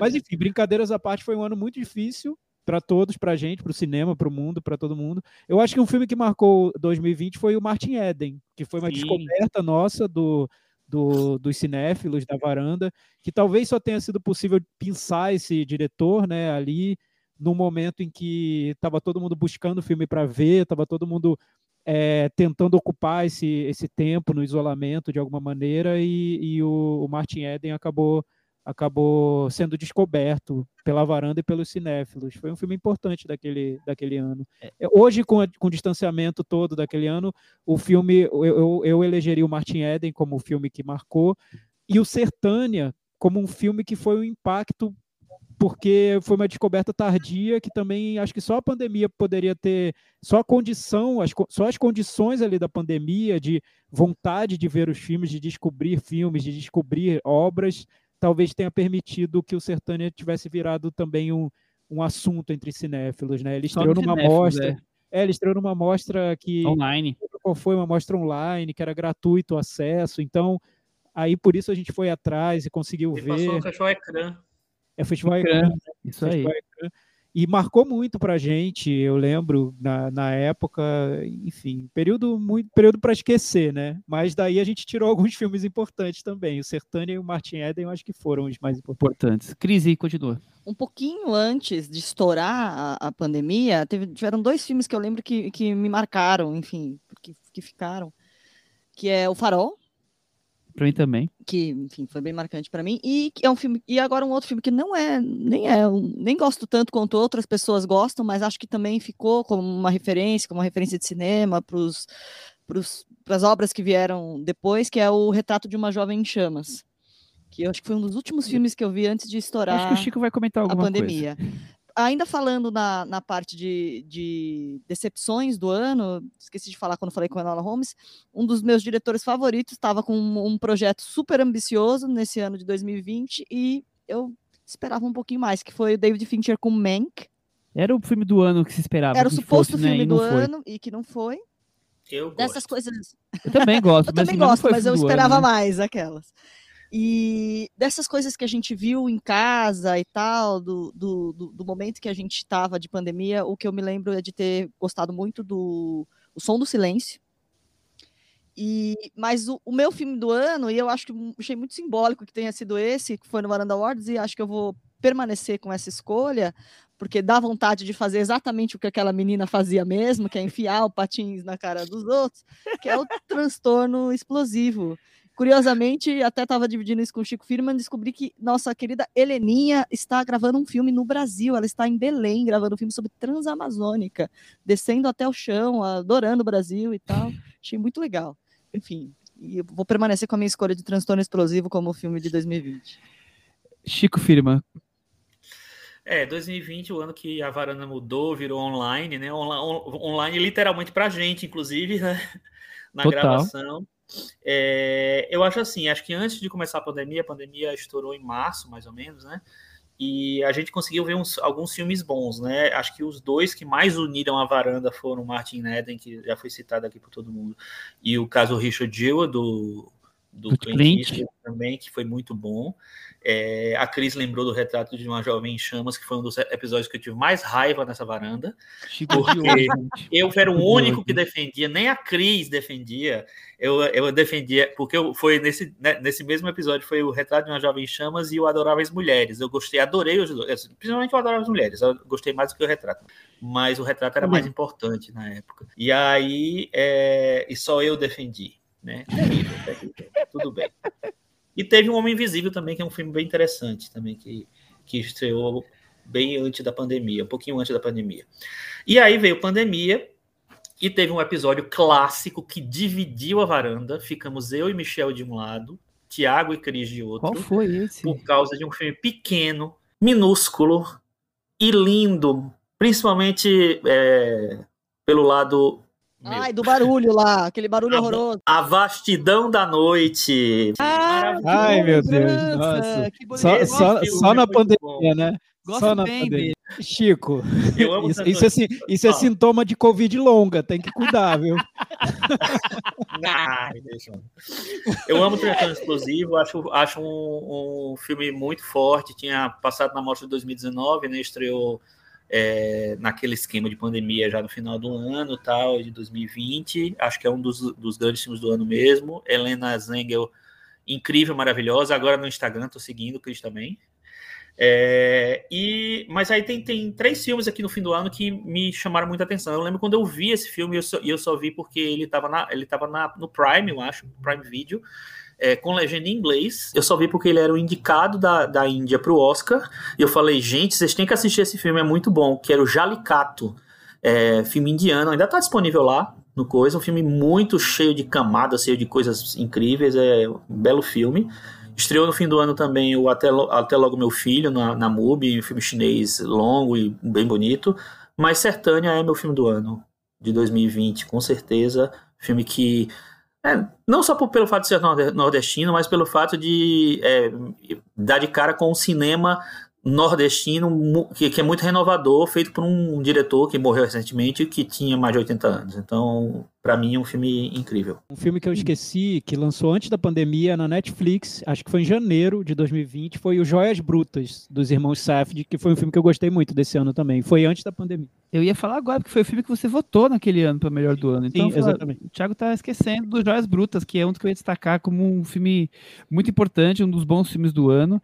É, assina embaixo da maioria dos filmes que foram citados aqui, como Martin Eden, Até Logo Meu Filho, o, o, aquele bonito, belezinha que é o Pacarrete, que super, falando do cinema brasileiro aqui, super bonito, mas também o filme que me desconcertou no ano, o filme que chacoalhou comigo também foi o Sertânia, um filme que marcou demais, é, é, um diretor que eu não conhecia muito, Gerard Sarne, e aí fui atrás de outras coisas porque ele me deixou impactado com o Sertânia. 2021... Bom, 2021 foi realmente um ano difícil de ver poucos filmes. Acho que a gente foi no cinema naquelas sessões que a gente fechou com amigos, né? É, para assistir. Tipo, eu lembro do, do Tempo, lembro do 007, que aqui citou aí agora.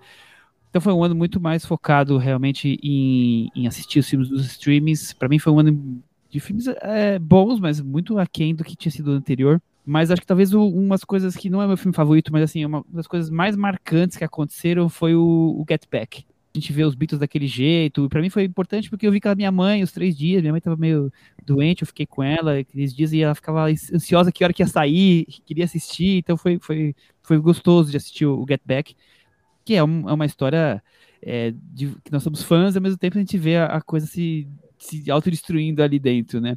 Mas é um filme, é um, é um ano também de Ataque dos Cães, que talvez seja um dos grandes filmes do ano, do, do Lovers Rock, como o Thiago falou.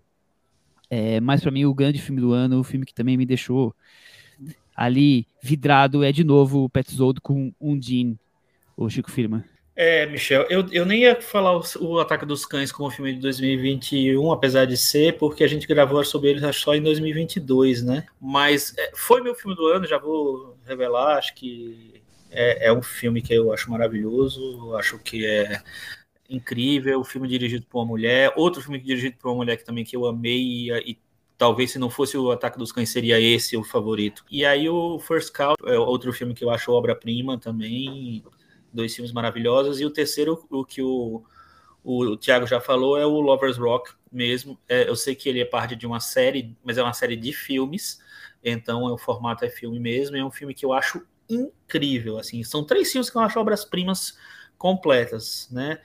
E também foi um filme que eu acho que o, o, algumas coisas são interessantes na. São, foram interessantes na pandemia, ah, meu Deus, olha que coisa horrível que eu tô falando, né?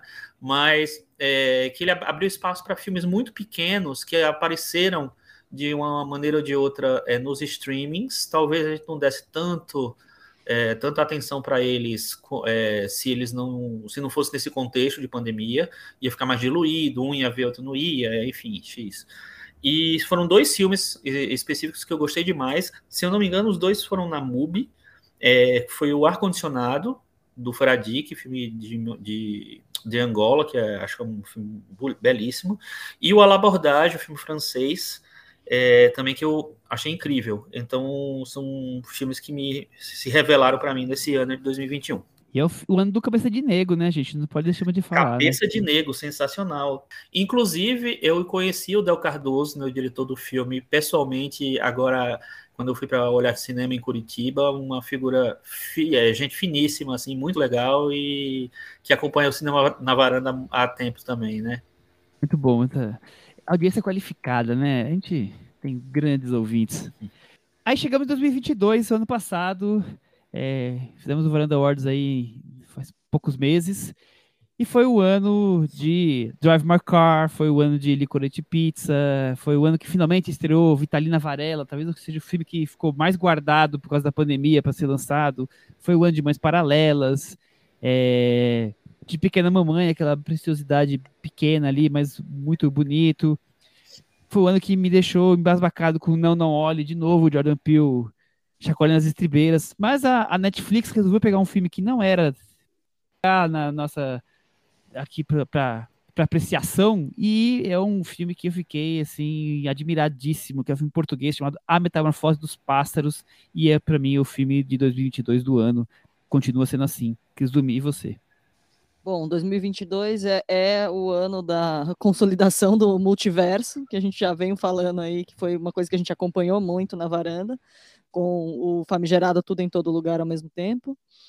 É, é, você falou que é o filme mais guardado aí, na verdade o filme mais guardado é o filme do Tom Cruise, né? Top Gun Maverick, que a gente tinha trailers aí rolando que era para ter estreado em 2020 e ele guardou até e ele guardou até não poder mais que era porque ele queria que fosse, enfim, visto no, no cinema. E eu acho que o Top Gun vai marcar uma transição agora do, dos grandes lançamentos que a gente tá, que é um filme sem ser de herói, não é de herói da Marvel, da DC, não é de super-herói, né? Uma outra dinâmica de grandes filmes. E para mim, o filme que eu elegi como filme do ano, um, um hype entre os indies, um coraçãozinho, muitos coraçõezinhos da MUBI, e acho que conversa muito com essa situação pós-pandemia, de, enfim, tem uma sensibilidade ali no filme que acho que conversa muito com esse momento, que é o After Sun da Charlotte Wells. É, Thiago Faria, After Sun. É, After Sun, daqueles filmes incontornáveis da varanda, né? Coisinha e, do coração e, coletivo, e, né, do é, indie. Virou um, um, fenômeno indie, talvez ligado um pouco à pandemia, não sei. A gente, eu, eu esse período pó, é, que a gente está chamando de pós-pandemia, né, que começa em 2022, é, eu acho que a gente ainda vai ter que refletir sobre ele no futuro, porque está tudo muito próximo da gente ainda, tentar entender o que aconteceu, o que não aconteceu, por que, que alguns filmes foram valorizados e outros não, como as pessoas começaram a reagir ao cinema. Eu é, vejo que os estúdios tiveram que se mobilizar rapidamente para tentar retomar a posição deles depois de um período de prejuízos, então vieram projetos muito agressivos e que foram bem recebidos, mas ao mesmo tempo o cinema independente ainda tentando se encontrar. Enfim, é um, é um período um pouco confuso para rearrumar as coisas depois da, desse, dessa pior fase da pandemia. Né? Os festivais principais voltaram e por isso a gente teve filmes melhores, né, mais interessantes. Então, o Drive My Car, que é o filme que eu, que eu coloco como, para mim, foi o principal do ano, né, o mais representativo que eu vi. É, veio no, do Festival de Cannes, o Benedetta do Paul Verhoeven também foi exibido no Festival de Cannes. É, enfim, o Crimes do Futuro do, do Cronenberg, que eu também gosto muito, foi, foi, do, foi do, no festival. E a gente teve outros filmes também de grande impacto, como, como disse o Michel, Não Não Olhe, do, que consolidou Jordan Peele como aquele cineasta que tenta, talvez hoje um dos principais diretores que tentam unir o popular ao, ao que seria um cinema mais autoral, enfim, mais, mais ligado a mais consolidado entre críticos e tudo mais. É, mas ainda um ano, um ano de, de indefinições, né, incertezas. Eu acho que o, o Top Gun Maverick, para mim, seria o filme representativo dessa retomada do, dos cinemas, né, do, da ida ao cinema. Também teve o, o Avatar, do, do James Cameron, né, que foi o fenômeno de, de ida ao cinema, as pessoas querendo ir, querendo é, retomar a vida, né?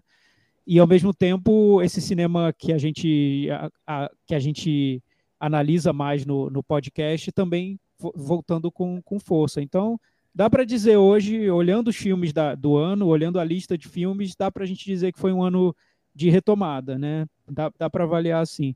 O para o podcast a gente mudou o formato, a gente passou a ser, ser quinzenal, a gente passou a avaliar os filmes de, de, uma maneira um pouco mais diferente, assim, sem, sem dar aquelas notas que a gente dava. Acho que isso mudou até, até um pouco antes, não lembro. Foi? Não, foi exatamente. Foi, foi exatamente a, gente ficou, a gente ficou de final de novembro até, até dezembro sem gravar, voltou em janeiro e aí com essas mudanças. É, então já foi, já foi um ano de, que mostrou essa, é, um pouco essas dificuldades de, de conciliar nossas rotinas com, com o podcast, mas a gente é, tentou seguir e, e acabamos também é, analisando os filmes principais desse período, né? Eu, para mim, foi o Drive My Car principal. Muito bem. Chico Firma. É, esse ano foi, foi um ano até que eu tive dificuldade de ver aqui quais eram os, os, filmes que eu tinha comentado, porque muitos filmes que estrearam a gente tinha comentado durante as mostras, então não foi a gente não comentou necessariamente naquele ano, né? É, eu lembro que o, meu filme favorito desse ano foi o Dias do Simon Young, que estreou é, no, só, só no Cine Sesc em São Paulo, então foi uma estreia que eu forcei a barra para poder entrar. É, e, mas é um filme que já era meu favorito mesmo do, do ano anterior, então é, não, não, não podia deixar de passar, mas ele passar. Mas realmente foi um ano muito bom de, de, com filmes que eu gostei demais, assim. Então, a Metamorfose dos Pássaros, que o Michel citou, nos filmes também que eu mais gostei, foi, acho que foi o meu segundo. O After Sun, que a Cris citou, também é um dos meus filmes favoritos. É, só esses três aí, para mim, já já significam muito. E mas esse ano também teve o What Do, é, What Do We See When We Look at the Sky, que eu acho maravilhoso, o filme da Geórgia. Muito bem. Acho que falamos todo mundo já desse ano, né? Podemos chegar em 2023. É, chegou. Um ano que tá com as estreias grandes chegando, né? Talvez é, tivemos a Indiana Jones, o, o Chico trouxe muita informações sobre o Festival de Cannes, com as novidades que nós vamos ver nos próximos meses. Mas, ô Cris, o grande acontecimento do ano no cinematográfico até agora foi Barbie Heimer na última quinta-feira, né? Pois é, é interessante que nós vamos fechar o ciclo da varanda no momento em que grande acontecimento da semana, do mês, é ir ao cinema. Vejam só, surpreendentemente, né, assim, não é nem é ir ao cinema. Todo mundo tá andando de rosa pelas ruas, pelos shoppings, salas lotadas, salas esgotadas. Na sala que a gente foi, o, a, o pipoqueiro não estava dando conta de estourar tanta pipoca. Então, assim, uma coisa impensável nesse, nesse período em que o cinema foi perdendo espaço para o streaming e que com a pandemia você teve né, salas completamente esvaziadas. Então, independente de, de qualquer coisa, o que a gente está vendo nesse verão americano, né, lançamento dos verões do, do, verão americano, é esse furor aí do Barbenheimer que foi precedido pela estreia do Indiana Jones e do Missão Impossível. Reza a lenda que o Tom Cruise está até triste porque ele não está participando desse hype e porque ele foi expulso pelo Christopher Nolan das salas de IMAX. E, enfim, mas é interessante que a gente vem para esse momento onde Barbenheimer aí dominou essa estreia de Barbie e Oppenheimer nas salas de cinema. E eles, eles cumpriram as expectativas, Cris, para você? Olha, cumpriram porque as minhas expectativas eram mais ou menos essas. Eu acho que a gente já sabia que Barbie não era só um filme sobre o, o mundo cor-de-rosa, tinha uma, uma pegada diferente da, da Greta Gerwig, que é a diretora. Eu acho que ela vem com, com vários discursos e que na reta final, nos 20 minutos finais, ela não consegue amarrar todos, mas enfim, é um filme que corresponde muito, ao, acho que o que as pessoas estavam esperando no sentido de os, os cenários, as cores, é, uma narrativa que é, que, é divertida, mas que vai fazer ter uma reflexão. Acho que nisso ela tem, ela tem grandes acertos. E o Oppenheimer, eu achei que ia ser mais afetado do que é, é afetado, mas eu achei que ia ser mais. Acho que é, tem essa coisa única do Nolan, né, de tentar fazer esse cinemão sério, mas que tenha espetáculo. E eu acho que ele, enfim, é bem sucedido dentro desse, desse, desse nicho ali. Mas. E, e chego a gostar um pouquinho mais de Oppenheimer do que de Barbie, já que a gente está falando de uma disputa, de certa forma. e Só que não são os meus filmes do ano.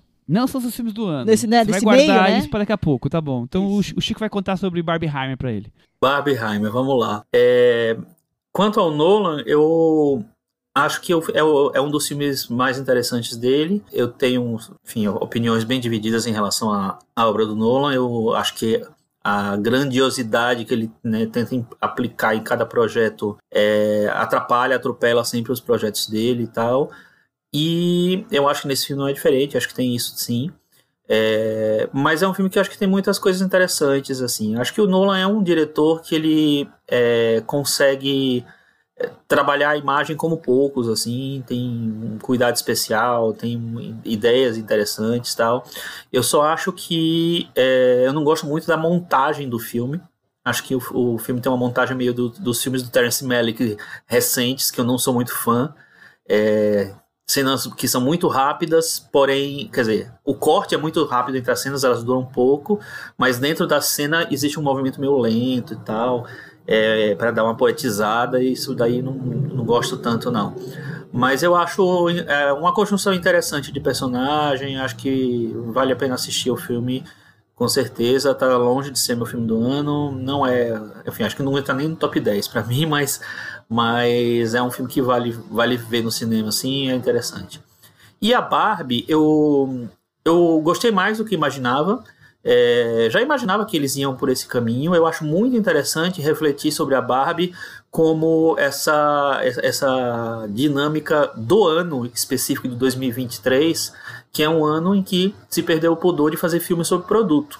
Então a gente teve filmes sobre BlackBerry, a gente teve filmes sobre o Nike Air, filmes sobre os Cheetos, imagina, teve mil filmes esse ano que, que falam de produtos, e o Barbie, é, eu acho que é o melhor deles, porque é, é, abraçar um pouco essa ideia, essa lógica, você está fazendo um filme que, de uma maneira ou de outra, é uma propaganda de um produto, mas ao mesmo tempo tentar subverter isso de dentro da, do olhar, com um olhar dentro da, do próprio processo. É, é claro que a Mattel, que, que banca também o filme, que é dona da Barbie, muito conscientemente libera a Greta Gerwig para fazer as, as piadas todas que ela faz, trazer as reflexões todas que ela, que ela traz, porque isso vai de alguma maneira potencializar, dar uma perpetuada na, no produto deles mas ao mesmo tempo eu acho que a Greta Gerwig traz uma, uma série de reflexões em forma de piada ou não que são muito, muito contundentes e muito importantes de serem feitas dentro de um filme tão popular. Que, que pelo que a gente está vendo vai virar o melhor o filme mais bombado desse ano talvez a maior bilheteria do ano pelo menos nos Estados Unidos.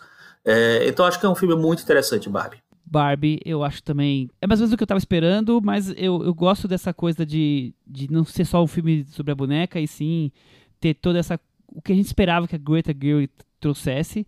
Mas eu também concordo com a Cris que eu acho que nos últimos 15, 20 minutos ela acaba não conseguindo dar cabo de toda a conjuntura social, política, seja lá como a gente pode tratar, que ela construiu ali. Mas é um filme divertido, é um filme leve e, e, sem perder essa coisa de ter conteúdo e não ser só esse universo Barbie de bonecas, vestidos e tudo mais, né? E sim, eu gostei dessa coisa de ela trazer da fantasia para o mundo real e, e esse vai e vem, eu achei, achei curioso.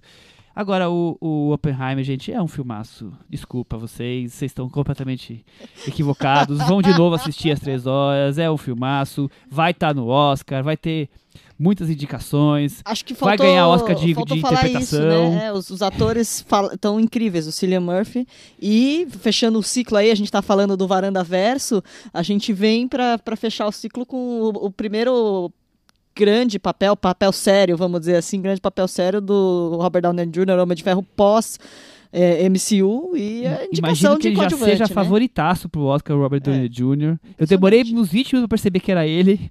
Assim, mas eu acho que não é, não é, é, nem o melhor filme do Nolan. Eu acho que tem suas dificuldades. É, ele começa muito jogado, na, um monte de informação na nossa cabeça, até você assentar aquilo. É, é uma metralhadora que depois vira uma bomba atômica, mas no começo vira uma metralhadora falatória, a coisa da dualidade de colorido e branco e preto para mostrar épocas diferentes. Até ajuda um pouco a contextualizar, porque é muita informação. Depois, sim, quando ele começa a contar a história de maneira um pouco cronológica, já que ele não é totalmente cronológico, é, é, fica um pouco mais fácil de, de trazer, de, de, você entrar naquele universo. Mas eu acho que é o filme mais bem interpretado do Nolan. Acho que os filmes dele, é, mesmo com, com ter ganho já o Oscar com o, o, o Coringa lá. É, acho que de interpretações de forma geral, é um filme mais, mais bem interpretado, é o filme mais bem pronto para participar de premiações, vai ser um filme sério que ele, que ele tem tentado fazer. Eu acho que eu acho isso. Mas assim, é realmente espetacular a, a, sequência da bomba, a coisa do, da imagem e do som e como é que ele usa tudo isso. É, eu acho que é um filme grandioso, sem dúvida. Ele faz isso ser grandioso, mas ele consegue é, fazer essa cinebiografia tão conturbada e trazer essa questão tão é, crucial de é, o fascínio desses físicos por construir essa coisa tão moderna que era a bomba atômica e ao mesmo tempo o peso de estar tá construindo uma coisa tão destruidora. Eu acho que ele consegue e, e talvez fosse o mais difícil para mim ele consegue colocar isso no filme, então para mim ele se torna um filmaço. Eu só não entendi esse Coringa aí. Como assim Coringa? O Heath Ledger. É, o Heath Ledger.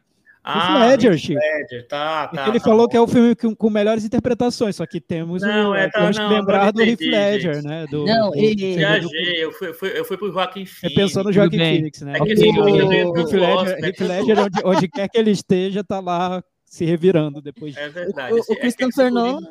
Coringa ganha muito Oscar, aí não é confunde. Exatamente. O Christopher Nolan virou uma espécie de Woody Allen, porque são vários atores participando, Medo. famosos desse filme. Cuidado, cuidado com o que você está dizendo. hein? Cuidado. É, o que eu quis dizer é que é, são vários atores, né, reunindo vários atores famosos nesse filme, a gente estava falando de atuação, são três Oscars de melhor ator só nesse filme do Christopher Nolan, fazendo ponta. É o Casey Affleck, o Gary Oldman e, e o Rami Malek. Oscars alguns duvidosos, mas enfim, estão lá. Agora, eu toma um susto a hora que aparece o, o, o, Einstein, né? Que não, não é nenhum spoiler, porque tá no trailer, mas tem umas aparições que ele tá parecendo o Galeão com bica, meio perdido, assim, do nada. Isso me tira um pouco do filme, da, da, da do, do, do, né, do avalanche de realidade que o Nolan quer dar, de repente, pá, é, mas tudo bem. Nossa, eu também acho o Einstein muito mal, mal feito. Mal assim, feito, assim, a caracterização, e é, um né? ator, é um ator bom, é o Tom Conte, que já concorreu a Oscar lá nos anos 80 por O Fiel Camareiro e tal. É, foi meio que recuperado para esse filme, eu acho, mas assim, não deu certo. Aquela caracterização do, do Einstein não deu certo. É, e assim, Michel, sexo como... também, o Christopher Nolan não sabe o que está acontecendo ali, aí ele filma qualquer coisa, né? Mas tudo é, é verdade, a primeira cena dele de sexo na, no, na, na, sim, né, na sim, filmografia sim, dele. É a primeira vez que ele fez sexo, gente. Bom, falamos bastante de Barbieheimer já. O Thiago eu não vou convidar para conversa porque ele não assistiu ainda. Em breve ele, ele, ele contará isso nas redes sociais, provavelmente. Michel sempre revelando bastidores. ele não vai falar, né? É, não.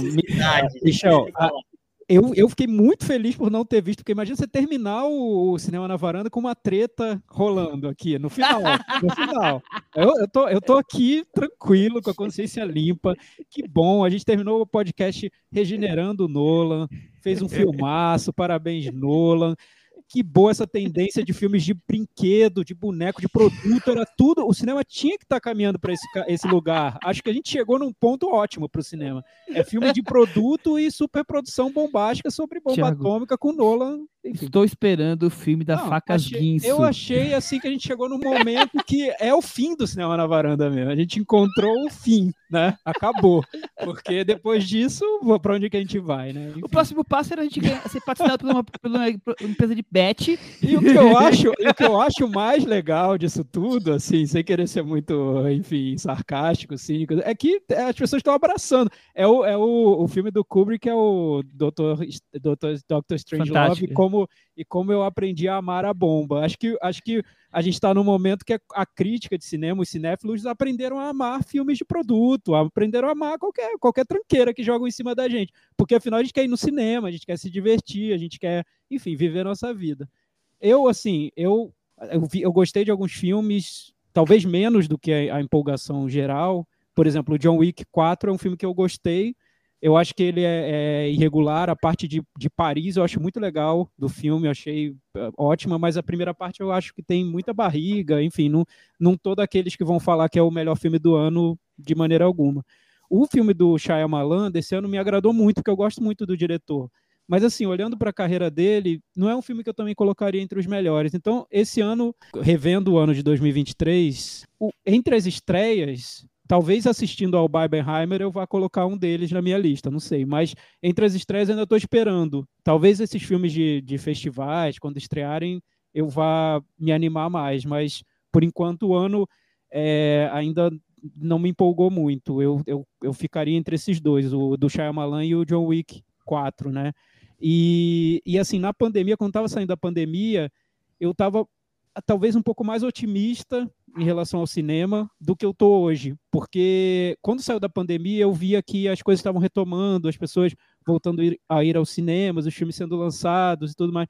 Só que hoje eu, eu noto uma, uma, um, uma sede ao pote tão grande dos estúdios em relação ao cinema que o cinema está virando realmente está sob domínio de superproduções muito bombásticas para ganhar um público muito amplo, com estratégias de marketing muito agressivas. E esse cinema, que é o cinema que me interessa mais, está realmente vindo pelas brechas, né? Está realmente saindo por streamings, por a gente está tentando encontrar esse cinema que é para mim o mais interessante. Então, de todos os filmes que eu vi esse ano, o que eu gostei mais assim, não por simplesmente eu ser fã, puxa saco dele, foi o do Hong Sang-soo, que é um filme muito pequeno, um filme de uma hora, feito na maior parte do tempo com uma técnica que ele usa que desfoca as imagens, enfim, um filme que nunca vai ser lançado nos cinemas aqui no Brasil, nessa conjuntura que a gente está vivendo.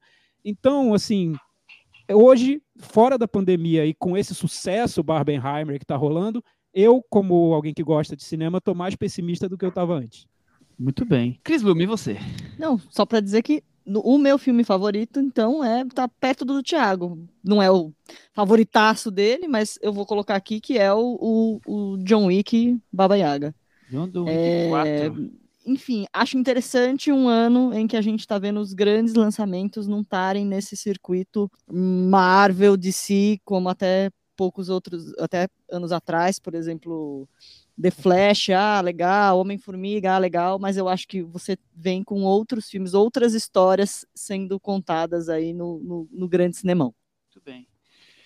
É, para mim, no, entre os filmes do ano, eu eu estava pronto para votar no Pacificação, que eu acho incrível, do Alberto Serra, mas esses dias surgiu uma estreia inesperada de repente, numa salinha esquisita, que nem o, o, o, Chico falou do Dias aqui, eu vou fazer, vou dar esse golpe, A Luz dos Trópicos, do, da Paula Gaetan, é um filme maravilhoso, de quatro horas, que está passando, aqui em São Paulo está passando no, no MS, então para mim é o filme do ano, estreou esse ano, tá valendo, Chico Firma, e você?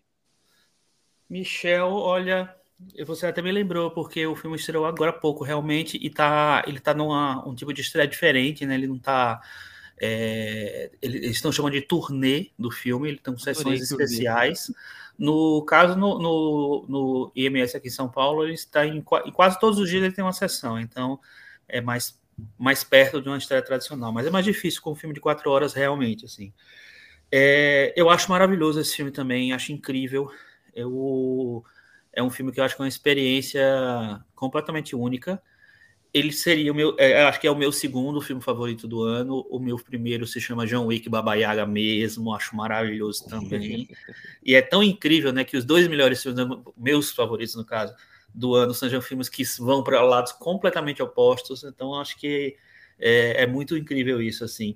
É, e esse ano tem outros dois filmes que me empolgaram muito também, que um é o A Esposa de Tchaikovsky, que eu vi o ano passado no, na mostra, é o filme do Kirill Serebrennikov, que é um filme bem operístico e tal, é, e enfim, tem que embarcar para poder para poder fazer sentido essa viagem dele, mas assim, eu, eu gosto de como é, essa característica dele de ser, um, de, de, ser mais grandioso nos movimentos combina para mim com a, com a proposta que ele lança nesse filme.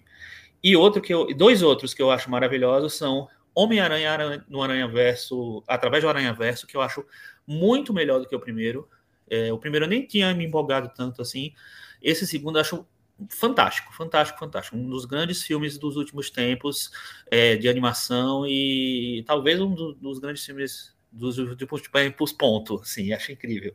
E um filme pequeno é, que estreou esse ano que me empolgou muito também. Eu, eu, eu vi em festivais também, mas revi agora Bem-vindo de novo do Marcos Yoshi, um documentário muito pessoal, é, que ele fala sobre os pais, um filme que eu acho muito forte, muito forte, com uma pegada que só de falar dele já me arrepia um pouquinho, porque é, é um filme que é muito pessoal para ele, mas é, é, termina sendo meio que universal sobre essa coisa de se comunicar com as pessoas que você mais ama. Então, belíssimo filme, e é isso. Muito bem. Gente, encerramos. Agora sim é hora de dizer Chegamos tchau. ao fim. Chegamos ao oh. fim. A gente é, acabamos, de alguma maneira ou de outra, fazendo mais uma tradição na varanda, que é fazer os melhores do semestre, né? Foi meio curtinho aqui, mas a gente conseguiu. Semestre estendido. É, mas... Ouvintes, muito obrigado pelo carinho todo esses sete anos e meio, por ouvir comentar e torcer pela gente tudo mais. Mas eu vou abrir espaço a quem quiser. Últimas palavras, Thiago. Ah, Michel, agradecer a quem acompanhou o podcast, né? Acho que pra gente era sempre era sempre um prazer ler os comentários né, que as pessoas deixam na, no blog Cinema na Varanda, no, nas redes sociais. Era, era até surpreendente até para mim era uma era sempre uma surpresa ver que tinha tinha tanto apelo num grupo específico de, de cinéfilos, né, que estavam ali numa sintonia parecida com a nossa, que estavam querendo ver filmes parecidos com os filmes que a gente estava querendo ver, queriam discutir cinema, tinham questões, às vezes confrontavam, sim, mas de uma maneira com, que, que, que trazia argumentos e trazia discussões. Isso, isso para mim foi, foi. Sempre é, eu acho, sempre é muito enriquecedor. Quando eu, quando eu era mais jovem tinha blogs, eu adorava ler os comentários. Eu muitas vezes eu escrevia para ler os comentários, para ver o que, que as pessoas iam comentar. E às vezes, às vezes não, muitas vezes o que acontecia nos comentários era mais interessante do que o que estava acontecendo nos posts em si que eu escrevi. Então, eu acho que aqui no, no podcast aconteceu algo parecido. A gente foi formando uma comunidade pequena, mas muito atuante, muito presente, de pessoas que pensam num caminho que a gente está pensando o cinema, né? Que gostam do cinema também, de cinema, da maneira mais ou menos parecida com, com a que a gente gosta, e isso foi, foi muito legal. É, a, minha, a minha pena maior com, com o, o fim do podcast é ver que a gente vai perder esse contato com tanta gente, né? Que gosta de, de ouvir o, os programas que, se, que participam, que enviam mensagens e que no fim do ano disputam o prêmio Henrique Miura no, no Varanda Awards. Eu acho que isso é o mais legal. Então, obrigado a todos que, que nos seguiram. E, enfim, a gente se vê nas redes e em, em próximos, em futuros podcasts, talvez, especial de Natal, turnê Encontro Cinema na Varanda, enfim o, aquele, aquele podcast que, que as pessoas que gostavam ficam esperando, esperando, esperando, e que é lançado cinco anos depois, é quando sai, as pessoas ouvem e dizem, putz, não era aquilo que eu queria, né? Tão decepcionante. Então, então vai ser mais ou menos isso. Então eu agradeço, obrigado a todos. Cris Lume. Ah, acho que é isso que vocês falaram. A gente agradece a, a companhia, né? Acho que a gente foi companhia de tantas pessoas e essas pessoas também foram companhias para nós. E sim, criou-se essa comunidade, criou-se esse espaço, uma comunidade pequenininha. Acho que o mais legal de fazer um podcast independente é isso, é que você consegue uma troca muito próxima. Então é isso, a gente se vê muito breve. Seguimos nas redes sociais e logo mais estamos por aí. Não vamos perder o cinema, né, Chico? Não, não vamos, assim. Por sinal, assistam Shin Kamen Rider no Prime Video, que é muito bom. E... Puxadinho, puxadinho na varanda. acabar falando de filme. A última palavra vai ser algum filme, mano. E vamos, é, vamos é, puxadinho, Chico. O que, que você recomenda hoje? Ah, Shin Kamen Rider é maravilhoso, gente. É, é, enfim, é o fim dessa série do Hideaki Estreou ontem, nós estamos falando ainda. É. Muito bom, Chico. Chico, por favor, eu faço um apelo pro Chico aqui nesse momento de encerramento do podcast. Não apague o nosso grupo do WhatsApp, Cinema varanda. Não apague, eu quero esse grupo. Eu, a gente pode eu... mudar o nome para falecido podcast Cinema na Varanda. Ex-varanda. Ex-varanda. É, é mas eu acho que é isso que os meninos falaram. É o nosso, enfim, foi, foi uma, uma, aventura muito legal, muito bonita, assim. Foram sete anos e meio, então não foi pouco, acho que durou bastante, inclusive. É, a gente continua lá nas redes sociais, eu acho que é, essas conexões que a gente fez, as pessoas estão seguindo a gente, a gente está seguindo muitas dessas pessoas também. É, acho que essa troca vai, vai continuar de alguma outra maneira lá. É, mas para mim foi, foi incrível essa experiência com vocês aqui. É, só, só fez reforçar a nossa amizade esses, anos, esses anos todos aqui juntos, também no Cinema na Varanda. Sem dúvida. É, então acho que foi um, um, Me alimentou muito durante muito tempo, enfim. Tive, tive dias de ódio também, né? Mas queria matar todos os três, mas enfim. mas tive muito mais dias de amor do que de ódio. É, e eu acho que é isso, continua lá, enfim. É, espero que a que todo mundo que, já, que ouve Cinema na Varanda vá acompanhar a gente nas redes sociais, nas coisas, que a gente vai continuar falando de cinema lá também. E meu, meu Instagram aí de, de filmes está reativado, filmes do Chico, então me sigam lá se quiserem continuar ouvindo o que eu tenho a falar sobre os filmes. Mas é isso. E estamos juntos aí para novas é, experiências do futuro. Muito bem. É, fica muito recomendação. O Filmes do Chico no Instagram está bombando, gente. Vocês não percam. Tá lá com os textos dele incríveis, estão lá super agora com novo visual, tá arrasando lá. É, ouvintes, obrigado por todo esse processo, mas principalmente Thiago, Chico, Cris, obrigado por terem topado, terem dividido tantas horas, tanto esforço, tantas coisas que a gente passou juntos, tanta gravação que muda o dia, se esforça, aperta a vida social para poder fazer. A gente, a gente se esforçou muito para entregar um produto de qualidade a gente acha que a gente conseguiu fazer algo especial e foi muito especial para todos nós. O podcast é, nesse período foi um pouco da nossa vida também, né? Porque era semanal, mas imagina. Então a gente estava com as vidas interligadas de uma forma ou de outra, então foi muito especial. Essa amizade realmente fortaleceu muito e essa coisa de ter um horário marcado para a gente falar de uma coisa que a gente gosta tanto foi muito importante, pelo menos para mim. Então obrigado por todo esse, esse tempo junto desse projeto e varandeiras e varandeiros, tchau. Tchau. Tchau. Tchau, gente.